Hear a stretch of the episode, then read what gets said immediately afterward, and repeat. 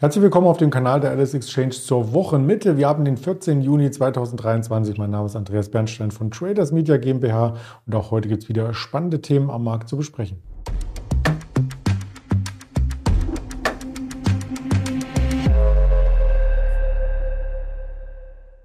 Das Ganze als Interview konzipiert heute mit unserem Händler Georg aus Düsseldorf zuvor der Risikohinweis, denn all das, was wir sagen, ist reine Informationsverarbeitung, keine Handelsempfehlung, keine Anlageberatung. Dann nehmen wir den Georg gleich hinzu. Guten Morgen nach Düsseldorf. Morgen, Andreas, hi viel mehr Mahlzeit. Der Markt hat ja schon einiges geleistet. Heute war also hungrig auf weitere Kursgewinne. Das hatten wir auch zum Wochenauftakt bereits gesehen. Gestern die Fortführung, zweimal deutliche Plustage. Und gestern äh, haben natürlich auch die US-Daten da so ein bisschen mit reingespielt. Die Verbraucherpreise in den USA sind weiter auf dem Rückmarsch. So einen Rücklauf gab es zuletzt im Jahr 1921. Ich persönlich kann mich nicht dran erinnern. Ja, der Markt läuft halt, ne? Und äh, du hast vollkommen recht, die Daten spielen da rein, die werden ja auch jeden Tag verfolgt. Ähm, heute ist ja noch äh, die Fettentscheidung steht aus. Ähm, da wird erwartet, dass sozusagen jetzt erstmal eine Pause erfolgt, also keine weitere Zinsanhebung. Äh, und dass aber im Nachgang der Paul halt ein bisschen dann auch wiederum falkische Töne von sich gibt und das irgendwie alles wieder so ein bisschen einordnet und sagt, ja, aber ein bisschen müssen wir später doch noch erholen äh, erhöhen, äh, irgendwann äh, zum Ende des Sommers. Ähm, das ist so das, was der Markt jetzt erwartet, aber erstmal Entspannung und wie gesagt, die Daten von gestern. Ähm, allerdings gibt es auch viele kritische Töne. Heute habe ich zum Beispiel in der Zeitung gelesen, dass äh, die Inflation in Großbritannien äh, schneller wächst, nicht die Inflation, die Preise, äh, die, sagen wir schnell, die Löhne schneller wachsen als erwartet, ähm, was ja auch inflationär wirkt. Ähm, irgendwie in den letzten Wochen hat die Bank of Canada und die australische Zentralbank haben auch überraschenderweise nochmal einen Zinsschritt gemacht nach oben. Also das kann sich auch alles sehr schnell wieder äh, wenden und ähm, das ist erstmal jetzt hier so ein bisschen so eine Euphorie des Markts, dass jetzt erstmal Stopp ist aber eigentlich wird es auch von vielen Ökonomen äh, prognostiziert, dass noch irgendwie mindestens zwei Zinsschritte erfolgen müssen, um die Inflation wirklich ein bisschen so dauerhaft in den Griff zu bekommen. Und ähm, wir sind ja immer noch weit weg vom Ziel, äh, dass wir eine Inflation von zwei Prozent haben, auch wenn sich hier äh, irgendwelche Dynamiken entwickeln, wo ähm, ja das Inflationswachstum oder das Lohnwachstum etwas langsamer ist. Apropos Dynamik, den Fear and Greed Index, den wir uns gerne anschauen aus Amerika, der ist bei extremer Gier und auf dem Stand war er tatsächlich das letzte Mal vor über einem Jahr. Und das ist auch ähm, so ein Ton, äh, der im Markt immer mal wieder erwähnt wird, weil das nämlich als antizyklisches Signal gelten kann, dass der Markt überhitzt ist. Was denkst du? Ja, also so wird es ja oft, ähm, ich sag mal, kommuniziert. Man äh, kann sich ja noch äh, an die Corona-Rallye erinnern, wo am Anfang ähm, viele Institutionelle gesagt haben, ähm, ja, nee, das sieht alles eher schlecht aus und ähm, die Privaten haben halt äh, die Kurse getrieben äh, und äh, viel Geld stand dann sozusagen an der Seitenlinie und irgendwann äh, mussten dann die Institutionellen sozusagen auch rein und haben die Kurse dann noch weiter hochgekauft. Ähm, ich weiß nicht, wie das jetzt äh, dieses Mal ist, aber zumindest hat man ja vor, ich sage jetzt einfach mal, noch einigen Wochen, Monaten gelesen, dass eine Rezession kommen soll und das stand alles fest und in Stein gemeißelt und dass viele Institutionelle auch eher die Cashquote hochhalten und auch eher an der Seitenlinie fahren. Und eigentlich ist es meistens so, dass wenn alle warten, dann steigen irgendwie die Kurse und dann muss dann doch noch irgendjemand rein und irgendwas nachkaufen. Ähm, Allerdings auch die Rallye, die ist ja jetzt von, von vielen Einzelwerten gerade in den USA oder von wenigen, also von wenigen Einzelwerten in den USA getragen. Ähm, der, auch die Tech-Rallye, da äh, war ja, ich sag mal, KI ein Thema, äh, die Chip-Hersteller sind nochmal angestiegen äh, und, und, und. Aber es ist jetzt nicht so, ein, ja, so eine breite Rallye tatsächlich. Also mh, mm, das muss man irgendwie alles sehr differenziert sehen. Ja.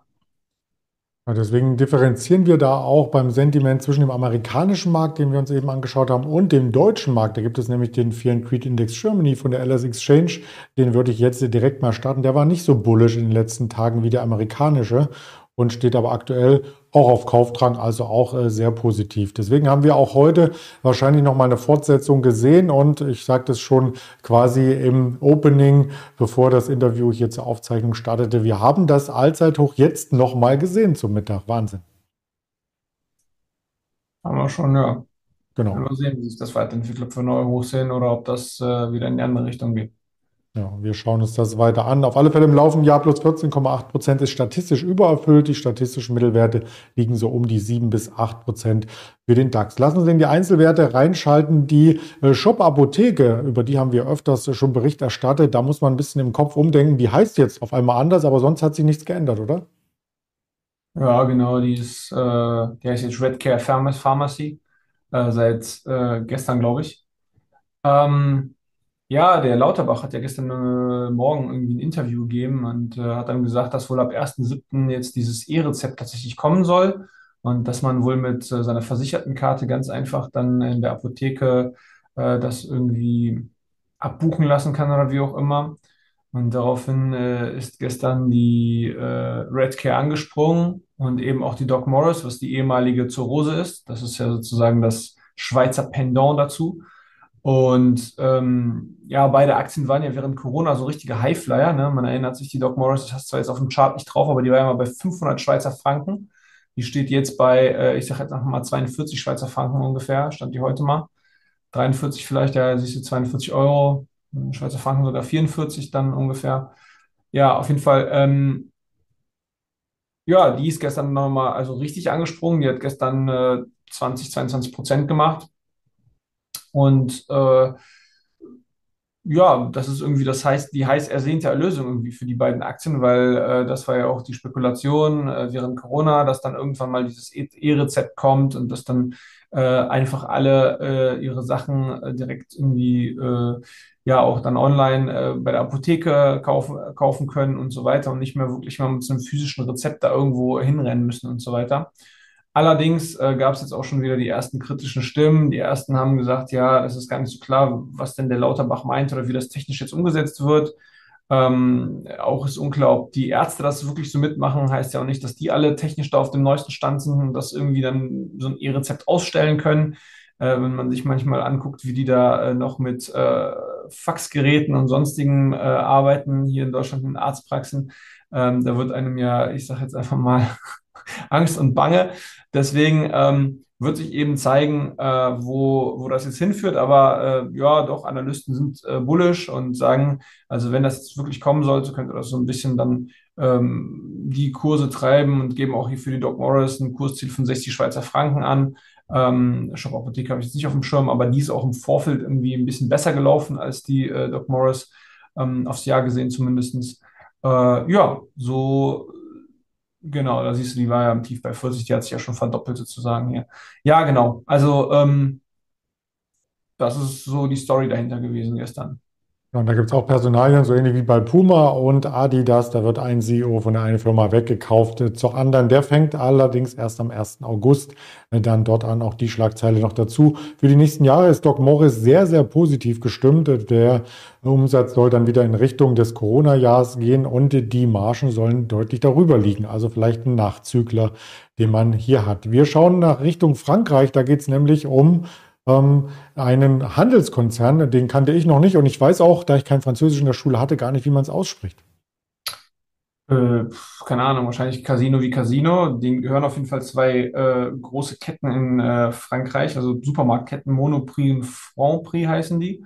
Dann haben sie noch ein Geschäft in Südamerika, das ist eigentlich ein Riesenladen. Die, die haben weltweit 200.000 Mitarbeiter und in Frankreich 51.000. Das hat man so gar nicht auf dem Schirm, aber ja.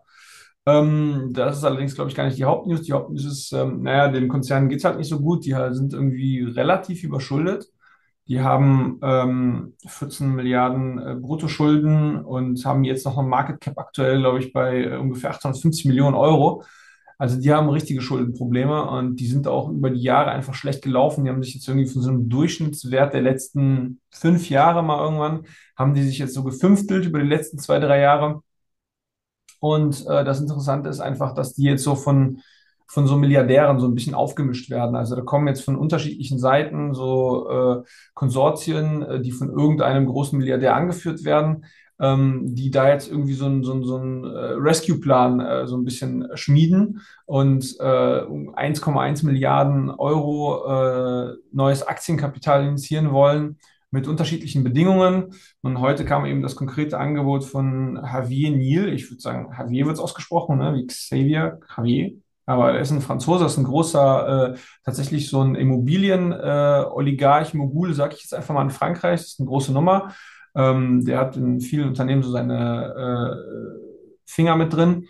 Und der mit zwei anderen Partnern äh, ja, möchten, haben halt einen Plan vorgelegt und darauf ist die Aktie heute äh, 20 Prozent äh, angesprungen, also bis auf 8 Euro genommen hoch, siehst du da im Tageschart. Ähm, das ist eine ganz interessante Story. Ich weiß nicht, ob du äh, mal verfolgt hast, äh, der Kretinsky, dieser tschechische Milliardär, der ist ja mal bei der Metro eingestiegen und der ist mhm. da auch schon mit 10% an der Casino äh, äh, beteiligt und der hatte vor, ich sage jetzt einfach mal zwei Wochen auch seinen eigenen Plan vorgelegt mit bestimmten Bedingungen. Da wollte der auch 1,1 Milliarden initiieren. Also da äh, spekuliert der Markt jetzt auch vielleicht auf so ein bisschen so ein Bietergefecht und da ist es auf jeden Fall einiges im Gange, ähm, was, äh, ja, was die Rettung oder die mögliche Rettung so ein Turnaround sozusagen für diesen Konzern vielleicht äh, bedeuten könnte. Ähm, wie gesagt, die, der ist angeschlagen. Ähm, da gibt es eben auch äh, Vorschläge, die, äh, die Anleihen zurückzukaufen mit dem frischen Kapital, weil die wohl äh, äh, unter, weit unter pari notieren und dann die, damit die Schulden sozusagen zu drücken. Ähm, ja, genau, das ist eben das, was da so ein bisschen äh, umgeht und den Kurs heute um 20 Prozent getrieben, getrieben hat. Und sicherlich eine interessante Story. Ich meine, die machen halt echt äh, weltweit, ich glaube, 20 oder 30 Milliarden äh, Umsatz ähm, mit Lebensmitteln und äh, ja, ist eine große Kiste eigentlich. Ja, wieder was gelernt, ähm, werden wir auf alle Fälle auch hier weiter verfolgen. Also es kommen immer wieder neue äh, Werte hinzu bei der Berichterstattung.